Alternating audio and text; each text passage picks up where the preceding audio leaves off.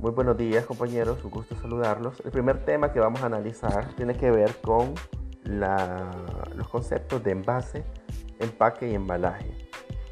Bueno, por ahí en las primeras diapositivas ustedes analizarán tres criterios. El primero considera el envase como el contenedor de boca angosta. Imagínense el, el primer criterio que se utilizó, un poquito uno de los criterios más veteranos. Para líquidos, boca angosta para líquidos, una botella y de boca ancha para granulados, polvo, gelatinas, pastas, etc. Aquellos que se extraen con utensilios.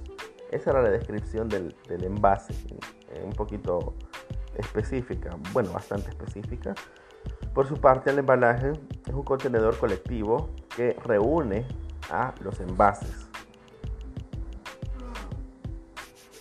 El segundo criterio eh, clasifica los envases en primarios, secundarios y terciarios tiene que ver con la cercanía de la mercancía.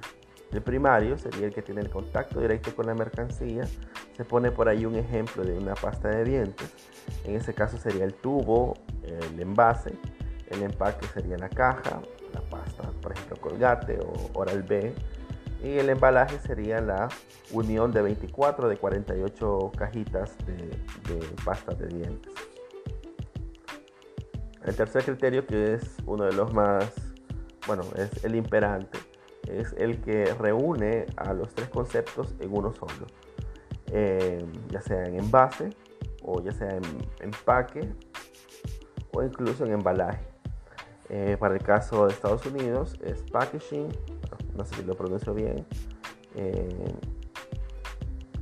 es el término que básicamente sintetiza tanto el envase, empaque y embalaje. Y en francés es emballage, que básicamente reúne o sintetiza los tres conceptos.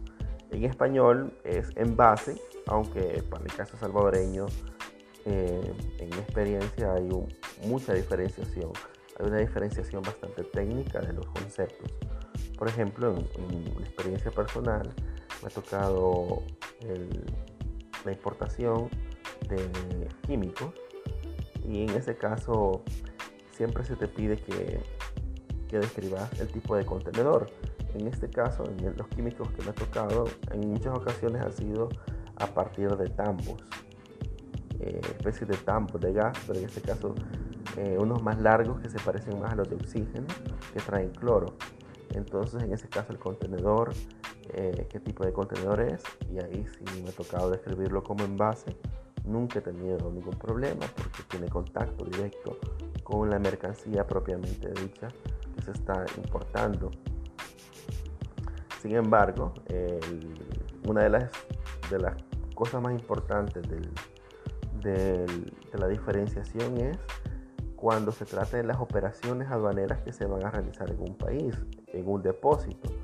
Por ejemplo, en el siguiente periodo analizaremos los regímenes aduaneros los regímenes aduaneros lo que, lo que hacen es una descripción de las operaciones que se realizan en un país con mercancías extranjeras.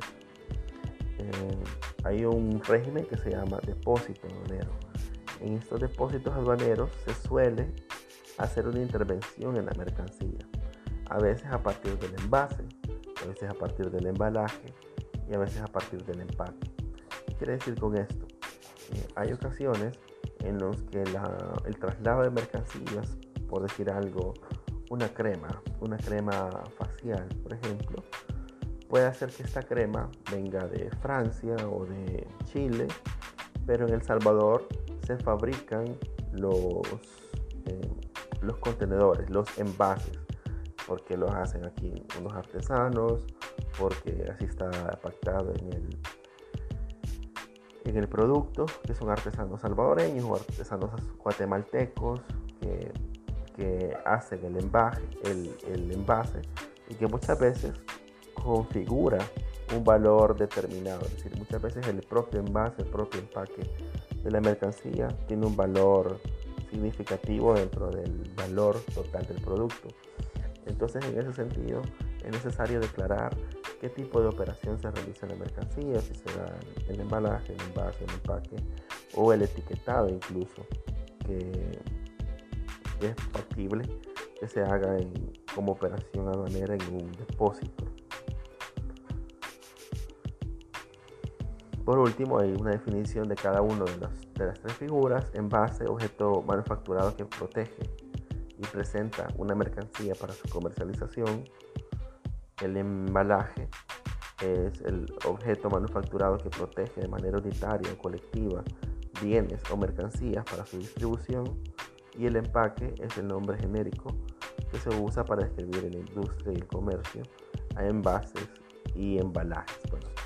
hay toda una confusión, pero eh, en los términos ya que muchos sistemas los utilizan entrevesados y a veces bastante confusos, pero el criterio de la cercanía de la mercancía como primario, secundario, terciario, eh, creo que termina siendo determinante para, para entender el uso, cuando, el uso de los, de los conceptos cuando se hace diferenciado. Por lo general, lo puedes utilizar genérico